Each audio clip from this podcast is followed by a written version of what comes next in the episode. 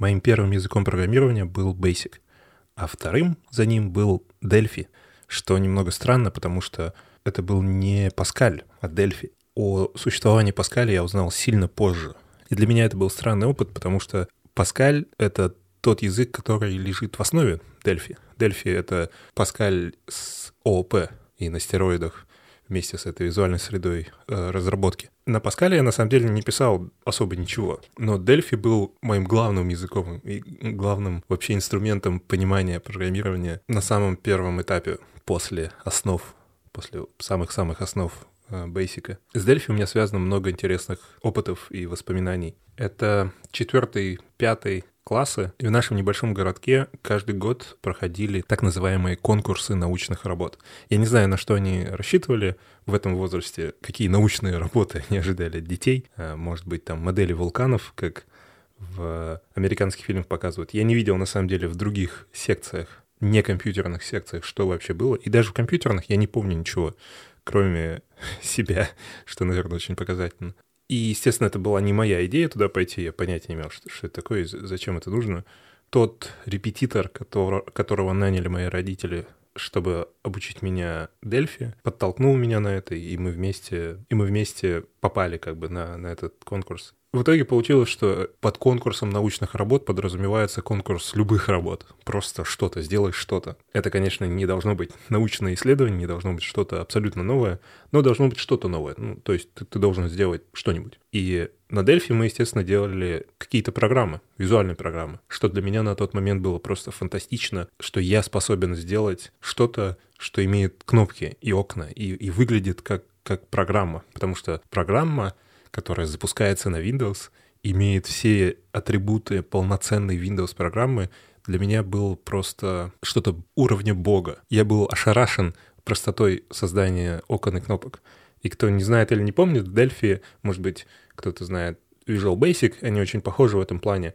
Это полностью визуальная среда создания. Это как Xcode сегодня, например, на Mac где можно просто перетаскивать объекты, э, рисовать окна, рисовать кнопки, любые инпуты и так далее. И это было настолько понятно, настолько интуитивно, во всяком случае, по моим сегодняшним воспоминаниям, что даже в том возрасте, после того, как мне показали эти основы, я пришел домой, установил Delphi и сделал какую-то дурацкую программу с кучей кнопок, где просто по нажатию на кнопки появляется разная информация. Там было что-то про нашу семью, то ли про космос, что-то, просто тексты, которые появляются по нажатию на кнопки, тексты и, и разные окна. И я помню, что это было совершенно интуитивно, совершенно понятно, так легко. Я до сих пор помню вот этот флоу. Ты перетаскиваешь кнопку, два раза кликаешь по ней, и ты сразу попадаешь в новый метод или новую функцию, которая создается, привязывается к клику на эту кнопку, и ты сразу пишешь код. То есть ты просто делаешь двойной клик по кнопке, дальше пишешь код какой-то, который должен исполниться по клику на эту кнопку. Большая часть всех взаимоотношений в этой программе строились по такому принципу. Ты просто делаешь что-то, и или делаешь double-click, или выбираешь в правой панели какое-то другое действие. Может быть, там по правому клику ты хочешь, хочешь что-то.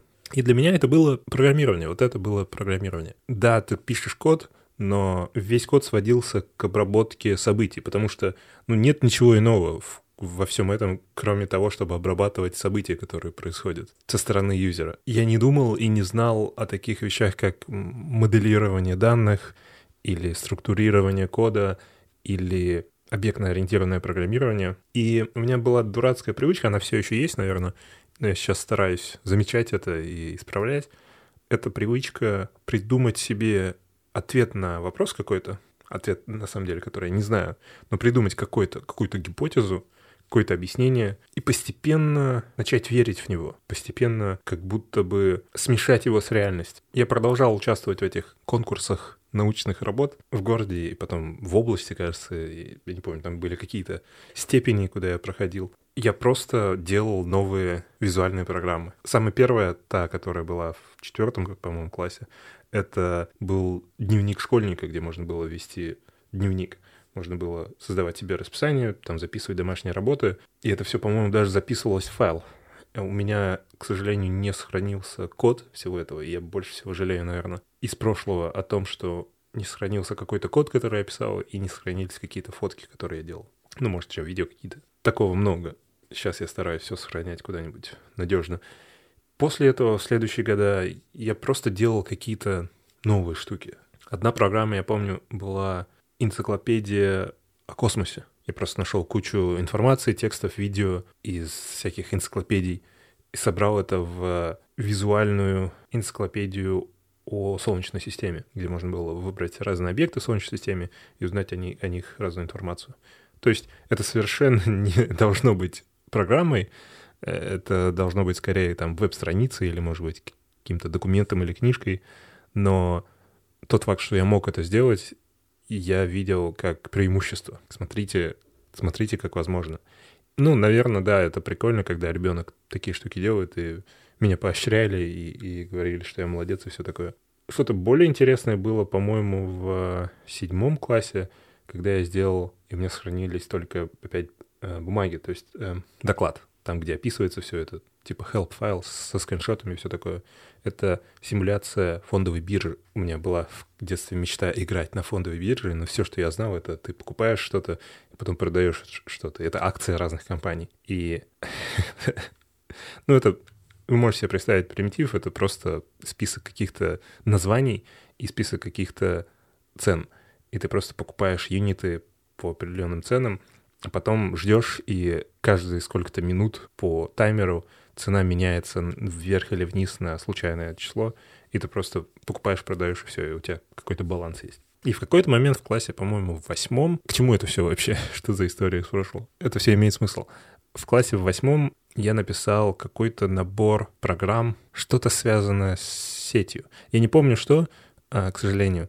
Я помню, что в Дельфи было куча готовых элементов и шаблонов для приложений. То есть там можно было взять шаблоны э, и готовые элементы и собрать, например, пингер, чтобы делать пинг визуальный. Или даже почтовый клиент можно было сделать.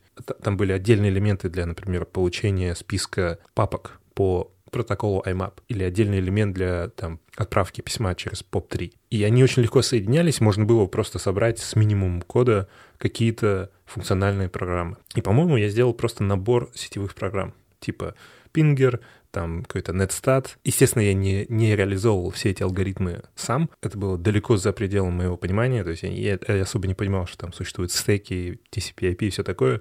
Но я знал примерно, что, что, что это такое, а, что можно с помощью этого сделать и в чем вообще смысл. У каждой этой, в кавычках, научной работы должен быть сопутствующий доклад. Какой-то документ, где я описываю процесс, типа, что это такое, какие проблемы, бла-бла. У этого доклада, ну, научной работы должен быть заголовок, какой-то красивый, солидный заголовок. Если до этого я просто использовал название типа разработка и проектирование программы «Дневник школьника» или там разработка и проектирование программы «Энциклопедия о космосе». Здесь я решил пойти еще солиднее и написать, что это не просто разработка и проектирование, а использование объектно-ориентировочного программирования. Вот. Я написал объектно-ориентировочно. И я был уверен, что это так. И я не, не пытался это проверить там или сверить. Я не знал ничего об ООП, о том, что это вообще такое, что, что подразумевается под этим понятием. И вот эта моя привычка, о которой я говорил, здесь сыграла роль, потому что я просто в какой-то момент, услышав это понятие и услышав, что, например, в Дельфи есть ООП, а вот, например, в Паскале или в Бейсике нет ООП, и я для себя сделал объяснение, вместо того, чтобы спросить там у того же своего научного руководителя или почитать какую-то книжку или узнать где-то как-то. Вместо всего этого я просто придумал себе логическое совершенно объяснение. В Basic и в Паскале нет ООП, а в Дельфи есть ООП. И чем же они отличаются? Ну, в Дельфи я могу перетаскивать визуальные объекты типа кнопок и инпутов и рисовать их на экране. А в Паскале и Basic я не могу этого сделать. Значит, это и есть ООП. Логично? Совершенно логично. Вообще никаких сомнений у меня не было. ООП — это работа с визуальными объектами на экране. Объектно-ориентировочное программирование. я даже не помню, почему так случилось, что я стал его называть ориентировочным. Это название даже не имеет смысла особого. Я не понимаю, что оно может означать. Но несколько лет, наверное, вот это было для меня ООП, и все. Я помню, как я спорил там с каким-то судьей на этом конкурсе научных работ, когда я презентовал свою эту очередную программу, и к ней было много претензий. К... Видимо, они как будто поняли на тот момент, что просто еще одна визуальная программа, которая делает что-то, это не совсем круто, это не совсем научная работа. Я не помню, в чем там были претензии касательно самого проекта, но я вот четко помню, как я спорил, как была претензия к заголовку. Сказали, что вы как бы опечатали в заголовке, должно быть объектно ориентированное. И я говорил, конечно, нет. Я помню это ощущение, что я чувствовал себя не то что выше, но как будто умнее. То есть передо мной сидел судья, это, по-моему, был какой-то то ли учитель информатики или что-то. И я верил, что я понимаю больше. Что очень странно, но я как бы не пристыдился, не подумал, ой, блин, я, я, неужели я ошибся? У меня не было даже сомнений, что человек передо мной сидит и говорит ерунду. Какое ориентированное? Оно ориентировочное. И, слава богу, там не было обсуждения того, что я понимаю под этим понятием. Но я помню, что я его понимал так. Что такое ООП, я, наверное, до сих пор толком не понимаю. Точнее, не могу просто взять и ответить, потому что на этот вопрос как и на многие вопросы в программировании, как оказывается, нет ответа. У многих понятий, которые мы используем постоянно, и они используются в индустрии, нет четких определений, есть просто интерпретации. Есть популярные интерпретации, есть корректные интерпретации, есть менее корректные интерпретации. И это немного, немного странно, потому что, опять же, как мы любим сравнивать в этом подкасте, в инженерии или в науке, если есть какие-то понятия, то, как правило, они довольно четкие. И нет такого, что ты подходишь к инженеру или к ученому и говоришь какое-то какое определенное название, и он может ее совершенно иначе интерпретировать. Даже не потому, что он из другой страны, а просто потому, что он другого мнения. Поэтому в интернете существует бесконечное количество статей и блогов, где люди пишут, что же такое X на самом деле, где X может быть объектно-ориентированное программирование, TDD, адаптивный дизайн, agile, что угодно. И есть куча споров по поводу того, что же это на самом деле, что же здесь имеется в виду. Вот это это не то, вы не делаете TDD, вы делаете TDD. Но если посмотреть на популярное понимание ООП, если сравнить, наверное, мнение, результаты опроса кучи программистов со всего мира, то, наверное, можно будет примерно прийти к тому описанию, что ОП — это идея моделирования реального мира в программах через создание классов или чего-то, что по сути является классами, что описывает структуру какого-то объекта, который вам нужно смоделировать, описывает информацию, которая входит в этот объект, и поведение этого объекта. И объекты, создаваемые с помощью таких классов, обладают некоторыми свойствами, и здесь любят использовать всякие умные слова типа полиморфизм, инкапсуляция и наследование. И по сути это означает, что эти объекты должны иметь какую-то автономию. То есть они должны быть как-то защищены от внешнего мира. Это должны быть не просто глобальные данные, это должны быть данные, которые имеют какие-то политики безопасности в отношении того, что они могут делать, в отношении того, что другие объекты могут им делать, и как они между собой связаны. И если сюда брать наследование, будь оно через классы или прототипы или любой другой механизм, это означает, что когда у вас описана какая-то модель, и дальше у вас есть модель похожая, вы можете реализовать иерархию. И вот эти классические примеры из книг по ООП. И те примеры, которые обычно сразу приводят к проблемам, это собака и кошка наследуются от класса животное, животное наследуется от класса бла-бла. Вот эта конкретная часть ООП, наверное, самая проблематичная, и когда люди говорят о проблемах ООП и о том, какие у них есть претензии к этой идее, чаще всего эти претензии связаны с наследованием, потому что наследование подразумевает какую-то четкую структуру не только мира, но и той конкретной задачи, которую вы решаете. И в реальности ни мир, ни задача не являются такими четкими и такими красивыми, как в книжках по биологии. То есть даже в биологии, когда у нас есть вот эти красивые наследования и, знаете, вот эти виды, подвиды, типы и так далее, они по большей степени работают только потому, что мы так решили, не потому что это в реальности так, а потому что нам так проще думать обо всем этом. Но всегда есть исключения, всегда есть непонятные кейсы, и их приходится просто, ну, выдумывать, куда его запихать, чтобы не сломать нашу эту красивую структуру. И идея в том, что в реальности, все, что существует в реальности, не имеет под собой этой структуры. То, как жизнь и биология развивалась на планете, происходило органично и без привязки к каким-то таким параметрам, как следование структуре. Природа никогда не пытается оптимизировать под структуру или под схему, или под понимание людьми. Но мы пытаемся это сделать, потому что нам так удобнее. И это нормально, это нормальный подход. Иначе было бы очень сложно выявить и увидеть связи и взаимоотношения, которые на самом деле существуют. И когда перед вами стоит задача смоделировать биологическую иерархию, которую придумали биологи, ОП вроде как нормально подходит. Здесь нет проблем, потому что мы имеем четкую структуру, и мы ее реализовываем, и мы знаем заранее, что она будет такой четкой. Но обычно мы с помощью ОП пытаемся решать задачи, которые мы пока еще не знаем. Мы пытаемся смоделировать и сделать софт, который потом с годами будет развиваться, и в нем будут появляться новые требования и новые, возможно, взаимоотношения. И мы заранее не знаем, как пойдет развитие этой эволюции. То есть мы как будто смотрим на зарождение жизни на планете и сразу создаем себе схему на будущее. А потом непонятно, как эта жизнь будет развиваться, в сколько там будет и в какую сторону движений. И очень часто претензии к ОП — это претензия к иерархии наследования. Но даже если откинуть эту тему, допустим, мы не касаемся наследования, у нас мы используем ОЭП только как схему плоских классов. У нас нет взаимоотношений между классами. У нас есть просто отдельные классы,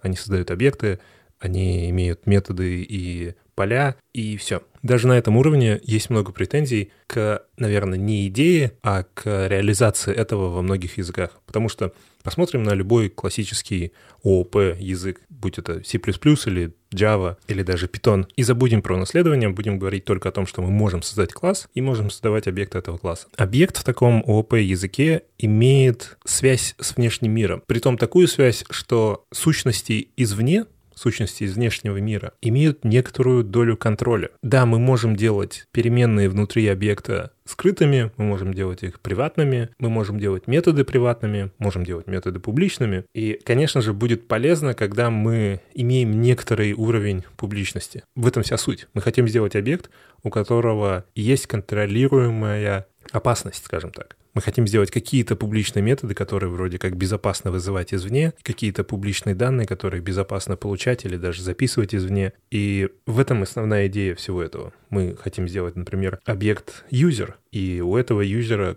что-нибудь извне может изменить какую-то информацию. Если представить себе взаимоотношения всех объектов в системе, то можно представить себе объект как какую-то закрытую штуку, какой-то такой кружочек. И когда другой объект вызывает метод из этого кружочка, он привязывается к нему абстрактной стрелочкой. И эта связь делает систему этих двух объектов более хрупкой. Отдельно объекты не стали более хрупкими, но система этих объектов вместе с этим взаимоотношением стала более хрупкой, потому что теперь все зависит от того, что это сработает, и объект, который принимает сообщение, который принимает на себя вызов метода, он обязан работать так, как ожидает тот объект. То есть у того объекта, который вызывает метод, появляется допущение, очень важное допущение, что этот вызов сработает, он сделает то, что нужно, и я получу обратно себе какую-то информацию. И когда у вас сотни объектов, и все они имеют взаимоотношения такие, вся эта система становится очень-очень хрупкой. Это одна проблема. Вторая проблема в том, что, и это часто является проблемой ВВП, каждый объект, он вроде как безопасный и приватный, и весь такой скрытый, но на самом деле весь мир вокруг имеет над ним определенную долю контроля. Как только мы делаем публичные методы или публичные поля, или даже просто геттеры, мир извне начинает контролировать то, что происходит с этим объектом. То есть, да, объект может сделать так, что в нем важная информация скрыта, ее не могут никто, ее не может никто изменить снаружи, но все, что не скрыто, все, что публично, даже если это просто чтение зависит полностью не от объекта. Объект не контролирует то, что с ним происходит. Алан Кей, который, можно сказать, отец ОП, изначально отец этих идей, не очень доволен тем, что сегодня называется ОП, тем, что принято считать ОП, потому что его бэкграунд — это молекулярная биология. И когда он думал о том, как смоделировать вычислимость в рамках программирования, он вдохновлялся и смотрел на биологические клетки. И это в целом популярный подход среди многих умов. И Алан Тюринг, и Алан Кей, и Карл Хьюитт, автор модели акторов, и Клод Шеннон. У нас, кстати, был выпуск о теории информации и Клоде Шенноне. Все они рано или поздно упоминали и говорили о том, что, грубо говоря, есть идеи в природе, есть идеи в натуральном мире, которые стоит использовать в вычислимости, в программировании, в информатике. Потому что Эти идеи очень часто это результат многомиллионных, многомиллиардных лет оптимизации и вычислимости. Мы часто используем природу в качестве вдохновения, даже в повседневных инженерных задачах. Например, липучки, вот эти Velcro липучки, отлично работают, супер изобретение. Были вдохновлены, я не помню, как они называются по-русски, такие сухие сорняки, такие шарики, растения, которые липнут ко всему. Пройдешь через кусты, и у тебя вся нога в этих шариках. Это не просто липучки, там очень прикольная система с крючочками. И вот она легла в основу Velcro, она, она работает по тому же принципу. Или другой популярный пример — это скоростные поезда в Японии.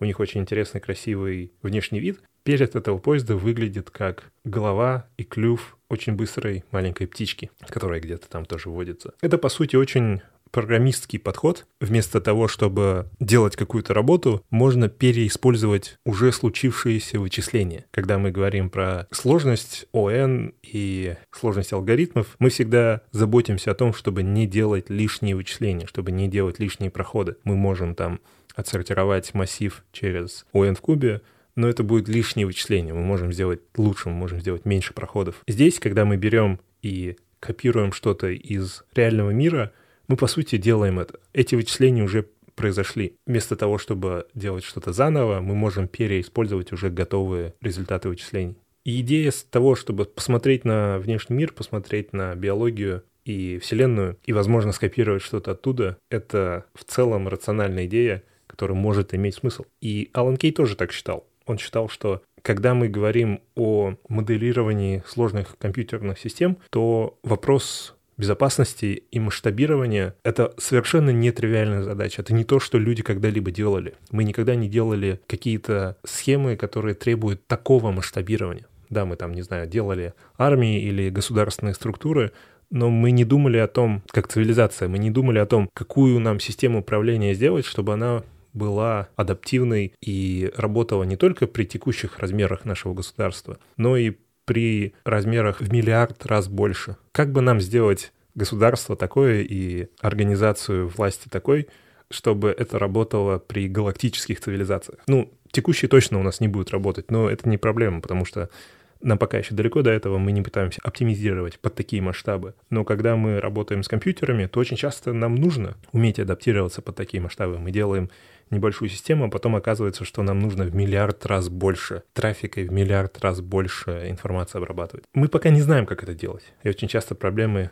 из-за того, что мы ошибаемся в наших допущениях, как это делать. Но если посмотреть на природу, то оказывается, что она умеет это делать. И здесь можно смотреть на, на нее на нескольких уровнях. На довольно высоком уровне биологии природа умеет это делать через систему животных клеток. Система клеток довольно гениальная система, потому что она кажется бесконечно масштабируема. Может быть, одна клетка — это просто одноклеточное существо, и оно работает, оно живое, оно выполняет свою функцию. Но если их соединять, то можно делать все более и более сложные существа. И, по сути, разница между одноклеточным существом и человеком — это количество клеток, количество взаимоотношений между ними. И можно себе представить существо в 10 раз больше человека, и на уровне клеток нет особой, не будет особой проблемы из-за того, что клеток стало в тысячу раз больше. Там будут, возможно, другие проблемы более высокого уровня, вроде того, как доставлять кровь во весь этот гигантский организм. Но на уровне того, что клетки будут работать и все еще конструктивно существовать в этой единой системе, нет особых сомнений. Там есть киты, которые в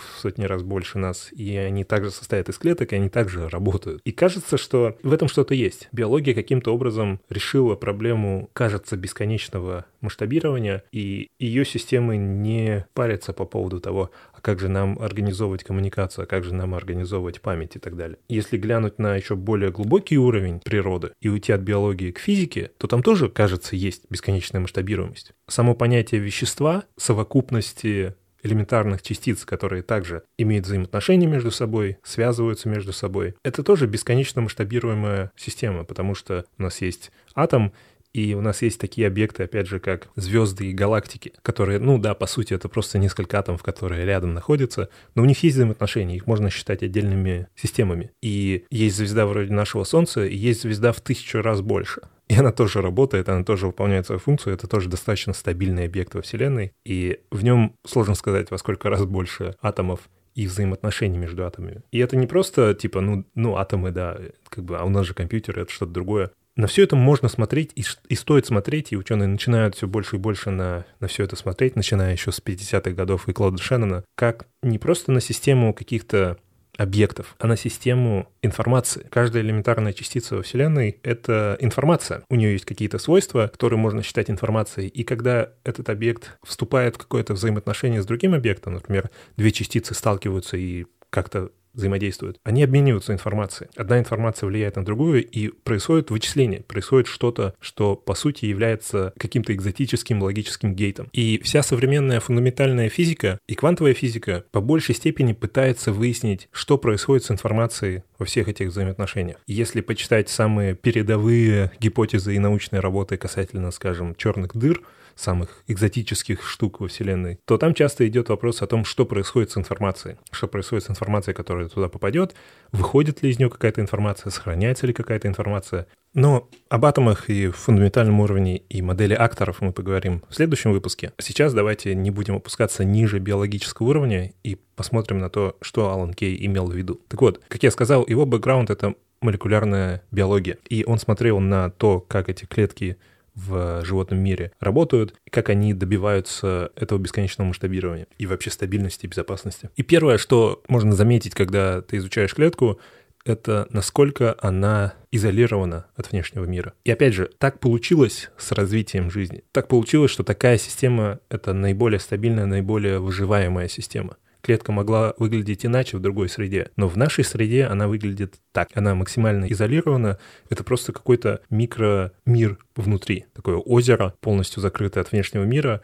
где есть несколько объектов, и все, что находится внутри клетки, считается своим, считается безопасным. Внешний мир по умолчанию считается опасным. И по умолчанию ничто из внешнего мира не может попасть вовнутрь. То есть по сравнению с объектами в классическом, скажем так, ООП, клетки это совсем не те объекты. Никто извне не может взять и вызвать какой-то метод, начать какой-то процесс внутри клетки. Клетка по умолчанию не позволяет никому и ничему извне что-либо делать. Клетка может получить сообщение от другой клетки, но что делать с этим сообщением? Принимать ли его вообще? Как его интерпретировать? это полностью ответственность клетки. И, соответственно, когда клетка хочет передать информацию другой клетке, она может послать сообщение, и в нашем реальном мире это происходит через либо химические сообщения, типа просто молекулы какие-то посылаются, или электрические сигналы в нервных клетках, например. Так или иначе, это просто сигнал, который клетка выпускает из себя, и все. У нее нет какого-то контроля, она не может гарантировать, что ее сообщение будет получено, будет обработано, она может лишь послать сообщение. И я думаю, у любого программиста в этот момент появляется неприятное чувство того, что я не хочу так работать, я не хочу иметь объекты в своей системе, которые общаются и не имеют никаких гарантий по поводу того,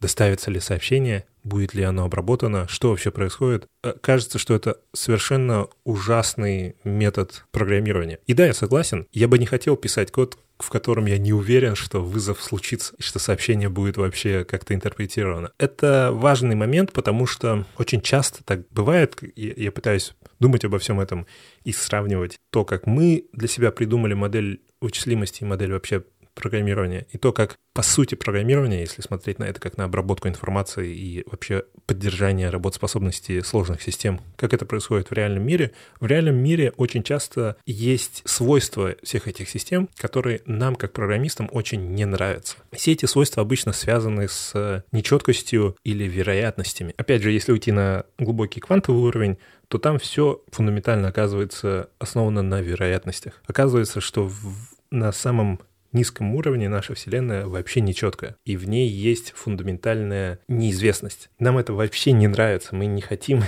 Наверное, одна из причин, почему мы все пошли в программирование, вообще в сферу как-то связанную с ID, это потому что в ней все четко, в отличие от того мира бытового, с которым мы связаны. В отличие от э, людей и институтов и организаций компьютер будет миллион раз делать что-то, если мы ему скажем делать это миллион раз. Не больше и не меньше. Это четкие системы, в которых мы можем, если очень постараемся, предугадать абсолютно все на будущее. И именно поэтому софт может работать. Мы можем себе представить как он будет запускаться, и мы можем проверить, что если вот этот запуск сработал, то при тех же условиях все последующие запуски должны будут сработать точно так же. Но реальный мир работает не так. И опять же, почему? Не почему, этот вопрос не имеет смысла, потому что то, как реальный мир развивался, все эти свойства итоговые, во всем этом развитии не было никогда никакой цели быть понятной и приятной людям, правильно? Вселенная и биология не пыталась оптимизироваться под понимание человеком. Это вообще не релевантно. И да, нам может это не нравиться, и даже может казаться неправильным, как, например, Эйнштейну казалось неправильным, он не мог поверить долгое время в то, что вот эти фундаментальные вероятностные свойства квантовой физики — это то, как реально работает Вселенная. Физикам это тоже не нравится, и долгое время они не могли смириться с тем, что Вселенная не такая четкая, как, как э, хотелось вот этим классическим викторианским физикам, начиная там с Ньютона, где есть четкая формула, и вот так вот все всегда работает, как машина идеальная. Нам хочется в это верить, нам хочется видеть нам было бы, наверное, просто удобнее и проще так думать обо всем, потому что, ну, кажется, наш мозг хорошо справляется с такими системами. Но нравится нам это или нет, в реальности все нечетко. И в реальности все основано на вероятностях, и в реальности даже на таких сложных системах, как биологические системы, когда одна клетка посылает сигнал другой клетке, она не знает о том, что произойдет. И она не имеет никакого контроля над этим, и нет какого-то внешнего большого супервизора, который контролирует все это. И мы не можем, наверное, просто взять и скопировать эту систему и рассчитывать на то, что мы будем ее всегда использовать. Даже в модели акторов, которая основана на похожих идеях, есть понятие супервизора, есть понятие какого-то внешнего объекта, который контролирует и гарантирует работоспособность и доставляемость всех сообщений. Но сложные биологические системы, тем не менее, выживают. Да, некоторые сообщения могут быть недоставлены, да, некоторые сообщения могут быть не интерпретированы, но на масштабе большого организма в большинстве случаев все работает нормально, и в большинстве случаев мы выживаем. Еще один важный аспект, который можно увидеть в биологии касательно клеток, это то, что отдельная клетка — это, можно сказать, неделимый юнит вычислимости или неделимый организм. Отдельная клетка — это отдельный организм, и если ее взять и поместить, отделить от своих остальных клеток и поместить в среду, в которой она может жить, то она будет жить. Это будет такой отдельный организм. Коллекция клеток, связанных как-то, это тоже организм. Вот я весь здесь сижу большой, это организм. Но если вытащить мое сердце и, опять же, поместить его в среду, где оно может существовать, вне моего тела, то оно будет существовать и работать. И это будет такой отдельный организм. Это похоже на лего. Вы можете иметь отдельные кусочки лего, отдельные элементы, и они будут кусочками лего. Если вы их соедините в какой-то новый, совершенно новый до этого несуществующий объект, то да, он будет сложным и новым, но он все еще будет объектом Lego. Он все еще будет обладать тем же интерфейсом, как и любые другие объекты Lego, и как и отдельные элементы Lego. Получается, и в биологии, и в Lego вы не можете взять и разделить объект на что-либо менее мощное, чем Лего или же клетка. Вы не можете взять организм и сделать из него не организм. Но с компьютерами в нашей текущей модели это не так. У нас есть компьютер, и это универсальный вычислительный аппарат. Это аналог машины Тюринга. И когда мы программируем, первое, что мы делаем, это мы делим этот компьютер на объекты, которые не являются компьютерами, которые менее мощные, чем компьютер. Например, мы создаем структуры данных или те же объекты. И структуры данных и объекты обладают ограниченными вычислительными способностями.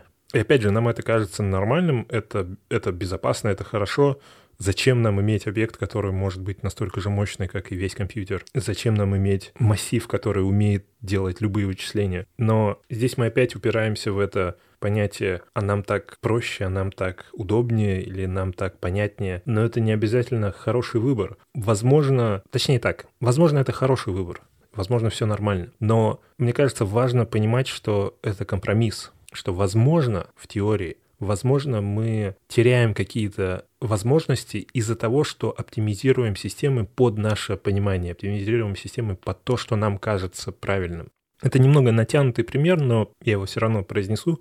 Если бы биологи пытались сделать все так, как им кажется правильным, то, как им понятнее и проще, то они бы пытались изменить растения и животных под эти понятия. Но не считая безумных экспериментаторов, биологи смиряются с тем, что есть в реальности, они смиряются с тем, что животный мир выглядит вот так, и да, нам может казаться что-то здесь неправильным или не структурным или нечетким, но наша задача в изучении того, что есть, а не создании того, что нам кажется правильным. Это натянутый пример, потому что, конечно же, программирование это, — это не биология. Мы, мы не нашли программистов и программы на улице, мы сделали это. И мы контролируем это, и мы можем сделать так, как нам понятнее, и так, как нам проще. Это одна сторона вопроса. Но есть вот этот давний философский вопрос про математику. Мы изобрели математику или мы открыли математику? Иначе говоря, математика — это что-то реальное или что-то, что мы придумали? И по мне этот вопрос не совсем имеет смысл, потому что, по сути, он — это вопрос о том, что, что естественно, а что искусственно.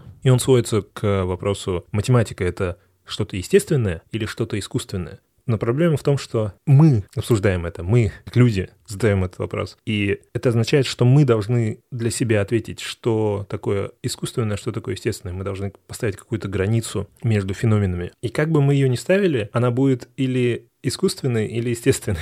От того, что мы ответили на этот вопрос, мы создали парадокс, потому что, окей, скажем, граница между искусственным и естественным вот здесь. Но теперь, в зависимости от того, где мы поставили эту границу, мы как люди, и наше мышление, наши идеи попадают или в класс искусственных, или в класс естественных. Если он попадает в класс искусственных, то, соответственно, результаты нашего мышления — это тоже что-то искусственное. Получается, граница, которую мы поставили, она будет искусственной. Граница между естественным и искусственным очень искусственна. Она не возникла в реальности, мы ее не обнаружили. Если же мы поставили границу таким образом, что мы относимся к естественному, то получается все, что человек делает, это естественно. Тогда программирование, математика, инженерия и вообще все-все-все, что человек делает, это совершенно естественное. И тогда, наверное, искусственного нет вообще. Что такое искусственное, если единственные сомнения, которые у нас возникают, это только сомнения касательно того, что человек делает? Получается, все вообще все-все-все, что существует во Вселенной, это естественно. И тогда, ну да, мы ничего не придумали, мы ничего не создали из ничего, мы обнаружили все. Мы обнаружили математику, мы обнаружили информатику и вычислимость.